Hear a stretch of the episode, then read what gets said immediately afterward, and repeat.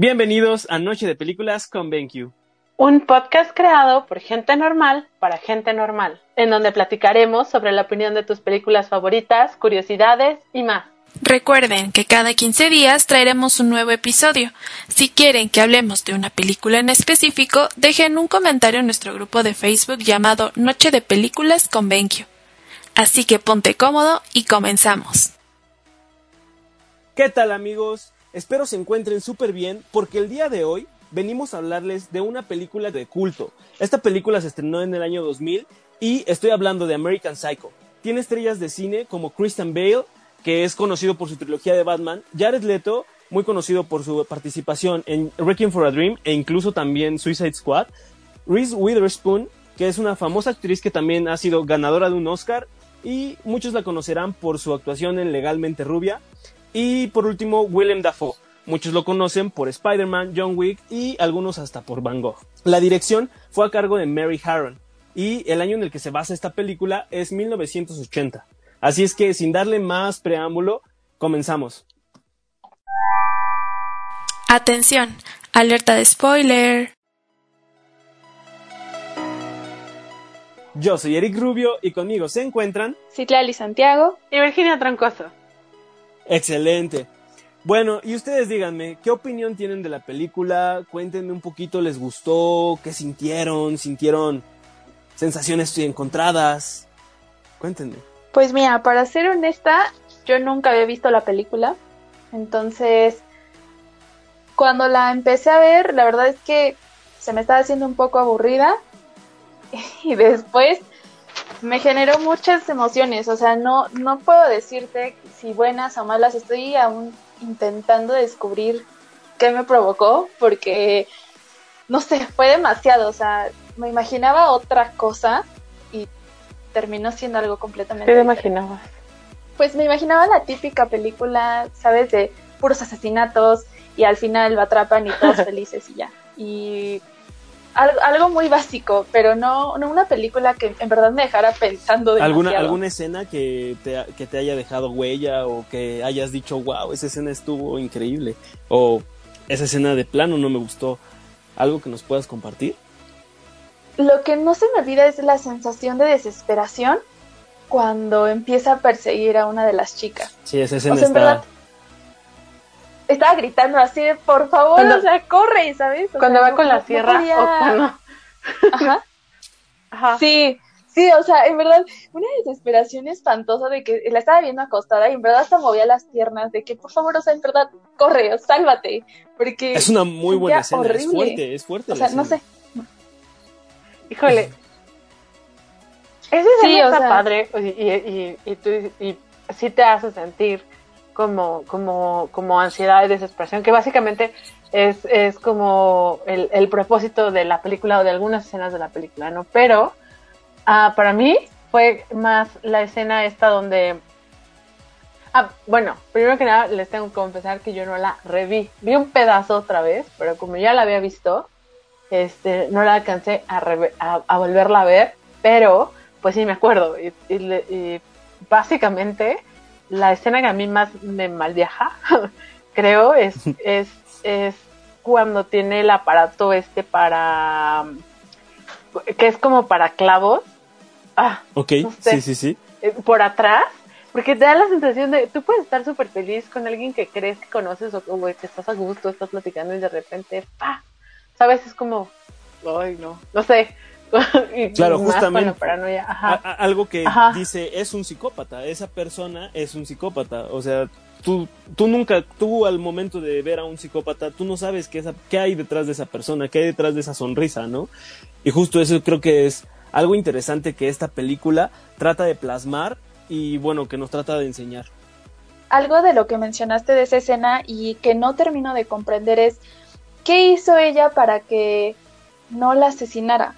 O sea, porque si te das cuenta, en las otras escenas no tuvo ningún remordimiento, lo hizo y siguió y lo disfrutaba, pero aquí, o sea, intenté comprender qué era lo que ella tenía, qué era lo que vio o qué le provocó para no, o sea, para no matarla, o sea, si fue ella o fue esa llamada que la salvó, o sea, no, no sé. Mm, básicamente, Ah, ella, bueno, yo creo que ella básicamente tiene como, como un como un algo que, que, que, hizo que pues él, no sé, es, es, especial, o sea, también creo que es un, un, personaje que termina siendo como un poco diferente, o se sale un poco del molde del resto de las, de las, de las chicas que, que pues no la, no, no la libran, ¿no? O, o, o por ejemplo, este, el personaje eh, Paul Allen, el personaje de Jared Leto, que, eh, que básicamente pues, pues se está asesinando a sí mismo, ¿no? Sí, claro. De hecho, algo muy curioso de, de, la película es, es eso, que está, de hecho, la película está como basada en la vida yuppie. Eh, tengamos en mente que los yuppies son lo contrario a los hippies. Entonces, si un hippie es completamente todo natural, nada completamente material y, vive la vida, un yuppie es muchísimo más quiero todo material, mientras más dinero tengan, mejor estatus y todo eso, ¿no? Entonces... Yo, perdón eh, por interrumpir, pero de hecho yo había escuchado que los yuppies, o sea, bueno, yo había leído que los yuppies son básicamente hippies, o sea, porque son, son, son personas que lejos de crecer y seguir con esa filosofía hippie, cuando eran jóvenes, pues eran como, como hippies y se fueron hacia el lado de la, de la, de la globalización y pues un trabajo, bla, bla. Y entonces el, el hippie se convierte en yuppie. ¿no? Que es completamente, que termina siendo completamente lo contrario, eso sí. Claro, y entonces... Eso lo he escuchado yo igual, ¿no? Sí, sí, sí, o sea, es completamente lo opuesto al, al, al, hippie. De hecho, lo padre de esto es que te lo tratan de enfatizar en toda la película. Eh, si te das cuenta, las prioridades de, del personaje eh, son prioridades mínimas, como un me despierto por la mañana y me pongo eh, mi jabón de marca L'Occitane, eh, utilizo mi, mi mejor traje, ¿sabes? O sea, como que son prioridades que realmente no son prioridades de vida, pero reflejan mucho el cómo representan a ese estrato de, de personas. Entonces al momento en el cual tiene una rivalidad con alguien que incluso es idéntico a él, porque como, como puedes notar en la película Paul Allen, es, es literalmente él. O sea, es Batesman. Entonces, yo creo que es como un... Justo lo que tú dices, yo siento que este personaje sale completamente del estereotipo y por eso es que lo consideran el psicópata. Según el, libro no está escrito como, como una película, por eso Lali no la, no la no, no la sintió como, como una película de asesinatos y ya, porque no está hecha para eso. Esta película está hecha básicamente para reflejar un problema social de la, de, de la época en la que está basada la película. Exacto, incluso la película es... La, la, película pertenece a, también al, al, al thriller y a la sátira. Entonces, justo trata de evidenciar y trata de hacer como un tipo reflexión burlesca de esa situación, ¿no? Exacto, donde, donde todos son iguales, así es como sí, claro. desesperación que lo, que lo enloquece, como que lo hace sentir, o sea, esto lo hace sentir diferente, ¿no? Yo, y, y, yo más bien yo no lo siento como un psicópata, o sea, sí es un psicópata porque es un asesino, pero, este, pero más bien yo siento que es esquizofrenia, porque también así como que hay, hay unas, uh,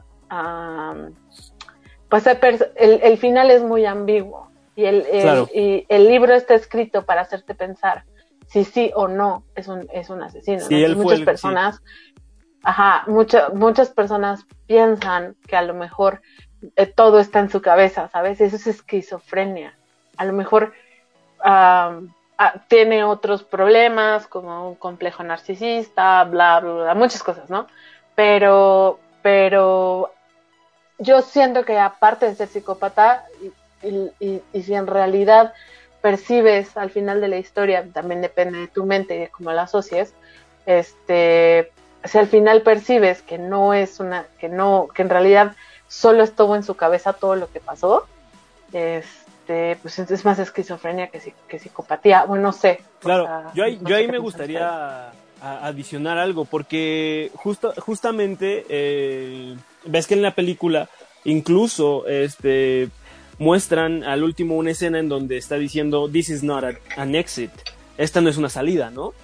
Entonces, eso justamente así es como termina el libro y en la película pues termina como de un apenas estás entrando a lo peor, ¿no? O ya estás dentro de aquí, ya no te puedes salir.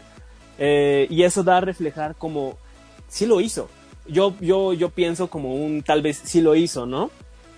Pero también existen las dudas por muchas cosas, muchas cuestiones. En algunas escenas que hace demasiado ruido va campante cometiendo crímenes a diestra y siniestra, dices, oye, ¿cómo no se dieron cuenta, no?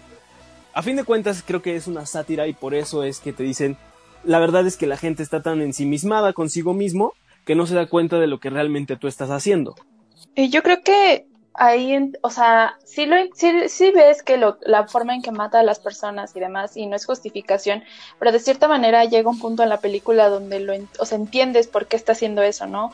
O sea, ver las personas que lo rodean, que son tan materialistas, que son tan egoístas, que saben que se engañan entre sí, que le pone los cuernos con quién sabe quién, que según tiene una relación con alguien y en verdad... incluso... O sea, es horrible. Incluso Solamente se está preocupando por verse bien. O sea, al momento en el cual él se presenta, presenta mucho más... O sea, presenta antes lo que le gusta hacer, todo su ritual para prepararse antes de salir. Y después presenta su nombre, presenta yo soy ¿sabes? Y entonces muchas, muchas, eh, también otra, otra de las cosas que pude notar en la película es que los personajes no tienen muy bien entendido quién es cada quien. Al inicio confunden a Paul Allen, confunden a Bates, eh, confunden... ¿Por qué? Porque son la misma persona, o sea, no, no, estoy diciendo que sean la misma persona, pues, o el mismo personaje, pero básicamente los confunden justo, bueno, para mí, en, o sea, lo que yo creo, es que los confunden justo por, por porque son están hechos en serio. Si te fijas, cuando están en la oficina y están como en, como en una sala de juntas, todos traen los mismos lentes, están el mismo corte de cabello, todo. Entonces, está está como como diseñado como como para enfatizar ese ese, ese problema, ¿no? Que en, de poca diferenciación de que todos, todos son iguales, están hechos en serie, todos quieren ser esa persona. Claro. Este, Sí, pero también creo que te, muestra un poco cómo cada quien vive en su mundo, ¿no? O sea, que en verdad no le toman la atención a las demás personas. O sea, que aunque, o sea, como menciona Vi, que son hechos en serie, también el que no logren distinguir quién es quién, creo que también demuestra un poco, hace un poco de crítica, que, que desde ese entonces ya viven tan encerrados en su mundo que que ni siquiera le prestas atención a la persona o no te importa lo que hacen y lo que dice o sea, y, también algo que me pareció muy curioso es al momento de cómo están presumiendo sus tarjetas de presentación. Esa escena es, esa escena es muy emblemática de, la, película, porque en un mundo tan lleno justamente de gente que quiere superarse a sí mismo, ¿cómo le ponen hasta el más mínimo detalle a, oye, mi tarjeta de presentación viene con un diferente tipo de papel o viene con una tinta especial, ¿sabes? Y la cara que pone Patrick Batesman cuando le presentan tarjetas que incluso son superiores, o bueno, él piensa que son superiores a la suya, ¿no? Esa cara como de preocupación, de enojo, de no soy el mejor, e, es, muy reflejante de, de, justo todo eso, de que a fin de cuentas, él lo que busca, o bueno, yo a mi opinión, creo que lo que busca es cómo sobresalir y ser el mejor. Sí, claro, o sea, y no sé, al inicio sí, mm, no sé, me marcó mucho eso, ¿no? Que que en lugar de decir, wow, pues está padre tu tarjeta, algo súper sincero, siempre fue como de, mm, pues felicidades, está padre, ¿sabes? Pero con ese, con ese atisbo de envidia, de no puede haber alguien mejor que yo. Yo creo que eso es una fuerte crítica a la cultura corporativa que aún nos gobierna. O sea, a lo mejor ya con las nuevas generaciones, bla, bla, los millennials, que ya no somos tan jóvenes, y los centennials, que son ustedes, son los que, pues sí, son los que han estado cambiando un poquito esa cultura, pero básicamente aún nos gobierna muchísimo esa cultura corporativa en el yo tengo que ser la, la, mejor persona, yo tengo que brillar, yo tengo que, y, vas como, como siempre tratando de con, ajá, exacto, como, como, que siempre tienes que estar es, por encima de los demás y es, es, es un, esa es una cosa que que, creo está, está, está criticando la película en, manera de sátira, porque en general si, si ustedes lo, lo ven, a lo mejor ustedes no tanto porque no han estado tanto tiempo en la cultura laboral, es, es muy, muy, muy, muy real. O sea, tú puedes ver a una persona que trabajas con y puedes ver que su trabajo está increíble, eh, pero es muy difícil para, para algunas personas eh, aceptar que el trabajo de esa persona es increíble, ¿no? Es, es, es muy común, creo yo, en, en, en, un ambiente laboral y más cuando, cuando es un ambiente laboral hostil, incluso como Wall Street. exacto, incluso cuando se trata, es lo que te iba a decir, de, incluso cuando se trata de altos ejecutivos, ¿no? Que es justamente lo que estamos viendo aquí en la película, que son personas que son tiburones, o sea, son gente que busca hasta el más mínimo detalle para ver o para desacreditar que tú vales lo mismo que esta persona, ¿no? La verdad es que algo que me gustó mucho fue el personaje de Patrick Batesman. Me gustó mucho que Christian Bale, eh, pues ya lo, ya, lo, ya lo hemos visto en algunas, en algunas cuantas películas más como El Maquinista, que ha hecho cambios incluso muy, muy grandes, ¿sabes? Entonces me gustó que en esta película él haya incluso dedicado tiempo de de, filmación, mientras estuvo en rodaje la película, él dedicaba tiempo para hacer la misma rutina que Patrick Batesman hacía todos los días en las mañanas, para justamente encajar dentro del papel de Patrick Batesman y pues te la crees, o sea, tú dices, esa persona sí me la creo que es así. Es que este vato es actor de método, sí es cierto. Demuestra mucho el, que es un actor que se compromete a lo que va a hacer, ¿sabes? O sea, que se puede adaptar al papel que le pongan, ¿no? Por ejemplo, estaba leyendo que para las escenas de sexo que, grabó con las prostitutas, literal, o sea, con la, con la directora tuvo que ver porno para estar practicando las escenas, para ver cómo lo iba a hacer. Y, al, y, y retomando esa escena, o sea, cuando la empecé a ver, me, o sea, me sacó mucho de onda cómo se estaba viendo al espejo. O sea, preocupándose, exacto, o sea, por verse bien, ¿no? Sí, claro, mostrando, mostrando los músculos, o sea, incluso ni siquiera poniendo atención a lo que está haciendo, ¿no? Hasta creo que Ajá, y las chicas incluso sí, o sea, están viéndose al espejo. como viéndose entre sí como de qué onda con este este brother, ¿no? no le importamos. sí, sí, sí. Sí, exacto.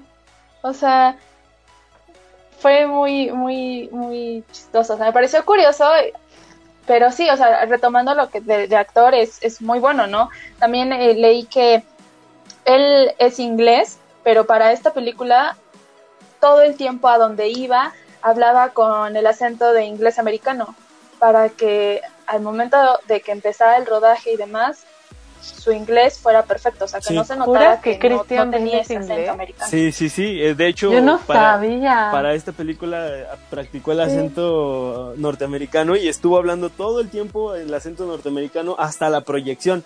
Dicen que, en, de hecho, dicen que el día de la proyección él habló su acento normal, todos dijeron como de, oh, seguramente se está preparando para otra película. De también, bueno, de tanto tiempo que estuvo eh, entrando al personaje.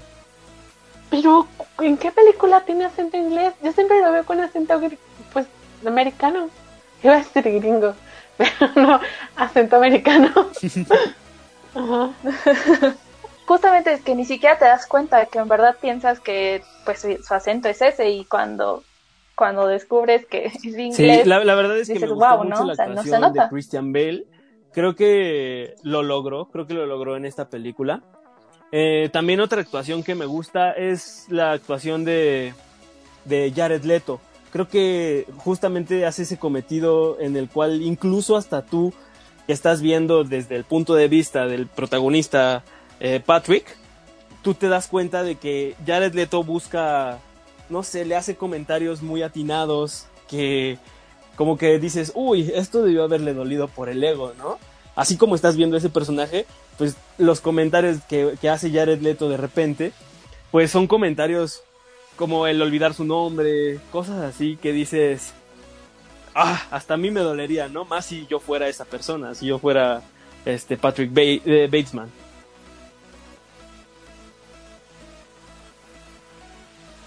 Sí, de hecho, eh, por lo que estaba leyendo, es eh, Jared fue considerado para interpretar a Patrick Bateman en un inicio. Christian Bale. Pero pues al final se hmm. quedó. Interesante. Se quedó Christian, exacto. Entonces, o sea, ah, sí, o sea, son como cosas muy curiosas, eh, pero al, final, te digo, fue una película que me dejó algo, ¿no? No puedo decirte qué es porque hasta, hasta la fecha no sé cómo interpretarla. No, no me disgustó, sí me dejó pensando, pero tampoco puedo decir que me encantó. Creo que otra de las actuaciones que se ganaron también un poquito de, de este de este reconocimiento de la película es William Dafoe, el detective. El detective, algo que se me hizo muy curioso es que justamente Mary Harron eh, dejó que el detective grabara tres veces sus partes. En la primera vez él no sabía nada, no sabía eh, que Patrick Batesman era culpable. En la segunda, él ya sabía que era culpable. Y en la tercera, él ya sabía y aparte tenía todos los métodos para inculparlo. Lo curioso fue que estuvieron alternando todas estas, estas imágenes, bueno, todas estas versiones en, dentro de la película. Entonces hay muchas veces en las cuales tú te piensas, hoy, el detective ya lo descubrió, hoy, no, espera, todavía no sabe, ¿sabes? Entonces te causa una sensación de locura que lograron hacer gracias a este curioso método de haber grabado las tres, las tres partes con diferente, con diferente, se puede decir, background, ¿no? Sí, a mí, eh, justo este personaje me desesperó bastante, o sea, porque sí, lo notaba de, pues ya sabe, o sea, sabe que él es el asesino, ¿por qué no hace algo? O sea, ¿por qué no, no va a detenerlo? Pero justamente al, al final desaparece, o sea, ya es que no pasa nada a lo mejor fue donde me quedé. Es que eso, o sea, básicamente si se notaba pudiera no ser, o sea, sí puede ser psicópata, puede ser sociópata, pues lo, que tú quieras, pero a lo mejor no cometió esos asesinatos. Y todo va a depender de lo que tú pienses que él hizo, ¿no? Ajá, Ajá exacto. O sea, porque, porque muchas personas dicen, no manches, obviamente no cometió ese asesinato, solo él está enloqueciendo. Y, en realidad es una historia de una, de una persona enloqueciendo. Porque al principio la, la máquina, la, el, el, el, cajero automático, le está diciendo que le dio un gato. Justo. ¿Sabes? Justo, justo. O sea, Sí, hay cosas inverosímiles, ¿no? Hay cosas inverosímiles, como por ejemplo el que salga de una de una habitación de un hotel con una motosierra y nadie, nadie, nadie esté ahí, ¿no? O incluso cuando nadie escuche. Ajá, exacto. De Paul Allen. O cuando baja, o cuando jala la bolsa con el cuerpo y va dejando un rastro de sangre en el piso y, es como de que incluso cuando ya mete la bolsa que nadie lo ve, o sea, nadie está viendo la sangre. Como de, "Oye, no, ¿qué, ¿qué tipo de bolsa es esa? O sea, en lugar de decir como de qué estás haciendo, exactamente. Ahí es cuando te das cuenta también que puede que sí sea todo noción de él, pero no está seguro. Porque incluso hay una escena en la cual él va al armario en donde él está guardando eh, los, los, los cuerpos y ya no hay nada. O sea, todo está. Hay, hay, hay. Me parece que son como pintura y cosas así. Entonces, como que si piensas, ¿será real? ¿No será real? ¿Será de verdad una persona malvada? ¿O solamente está pensándolo para ver cómo es que él reaccionaría, ¿no? La verdad es que no sé, también me deja duda. Y creo que hicieron bastante bien en dejar el, final tan abierto para que justamente tú como espectador puedas creer cualquiera de las versiones y ninguna esté mal. La, la escena cuando, o sea, cuando cuando se rompe, o sea, cuando empieza a admitir todo por teléfono, creo que en ese momento piensas, ya lo van a atrapar. O sea, se me haría muy tonto que no lo atraparan después de matar a tanta gente, empieza a llorar, empieza a decir todo lo que hizo. El siguiente día llega y va, va al, va al departamento y resulta que no hay nada. O sea, a mí me sacó mucho de onda. Y lo primero que pensé fue, como es rico, de seguro alguien le ayudó o su abogado hizo algo, ¿sabes? Como que empecé a buscarle una explicación que fuera lógica de decir, pues obviamente como tiene dinero lo tuvieron que encubrir y limpiaron todo y bye, ¿no? Pero ya cuando va avanzando esa última parte fue cuando entendí que pues ya no sabía si estaba loco o si... Sí, sí, sí, sí, sí. Eh, de hecho, eso, eso también a mí me causó, o sea, como que yo dije, al, la primera vez que yo la vi, yo ya la he visto algunas veces, la primera vez que yo la vi, eh, pensé lo mismo, dije, es que no puede ser, ¿no? O sea, esto es muy ilógico, esto no podría ser porque bla, porque bla.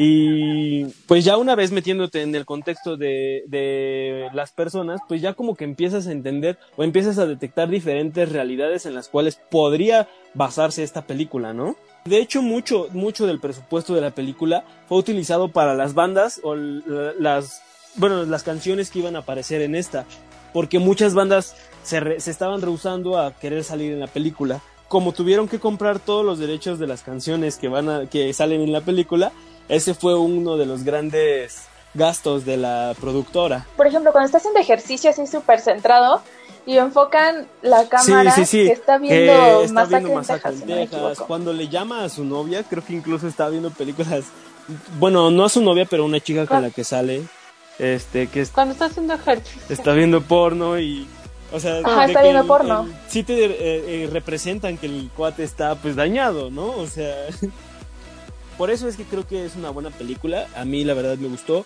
La recomendaría para que la vieran. O sea te digo no no sabía qué esperar y, y, no, no, puedo decir que la audiencia sí la recomendaría verla y creo que la volvería a ver para intentar entenderle un poquito más prestarle un poquito más de atención. Pero sí, o sea... Ruby, cuéntame, ¿qué, qué, más opinas? ¿Qué... Yo creo que es una buena película.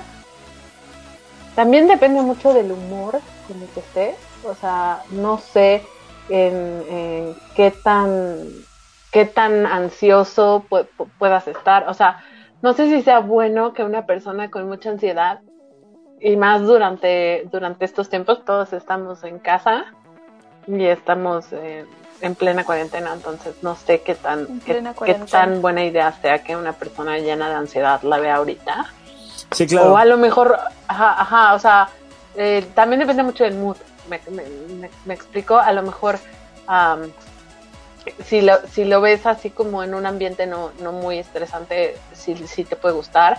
Creo que corre peligro de, de dejar sensaciones así como de Lali o como o, como, ajá, o sea, de que digas, no manches, la película está horrible. y, también depende mucho de, los géneros que te gusten y todo. A mí en lo particular me parece una muy buena película, me parece que está muy bien dirigida, muy bien actuada, me, gustan las escenas. A lo mejor me gustaría ver, porque sabes, la, la descoloración del filme, me gustan mucho como los altos contrastes y, y las películas brillosas. O, con colores o con colores muy muy muy es que no es decir nuevos me gustan los altos contrastes me gusta que se vea bien y siento que a lo mejor en, en, calidad de filme o de o por los filtros que usaron cuando estuvieron haciendo postproducción todo eso a lo mejor siento que envejeció visualmente envejeció mucho, sí envejeció más, o sea, dices, aparte cuando la filmaron, estaban pensando en los 80, claro. Pero pues pero ya ahora en el 2020 siento que se ve más vieja de lo que debe, no sé. Sí, sí, o sea, para los 2000 se veía vieja, ahora se ve un poco más vieja. Ajá, siento que ajá, siento que, visualmente envejeció mucho. Entonces, a lo mejor un remake, ya después de, 20 años, creo que no, no, vendría nada mal. No, no le caería nada mal, claro. Estaría nuevos actores. Sí, estaría buenísimo. y bueno, nosotros aquí les acabamos de compartir nuestra experiencia con la película American Psycho. Muchísimas gracias por acompañarnos el día de hoy en nuestro primer episodio. Esperamos mucho que les guste y recuerda que los proyectores BenQ cuentan con la mejor resolución y colores increíbles que te permiten vivir toda una experiencia visual. Así que ya sabes, si te gustó nuestro podcast, no olvides compartir y seguirnos en nuestras redes. Para Twitter e Instagram nos puedes encontrar como arroba BenQ-México y para Facebook nos puedes encontrar directamente escribiendo BenQ México. Muchas gracias y que tengas excelente día.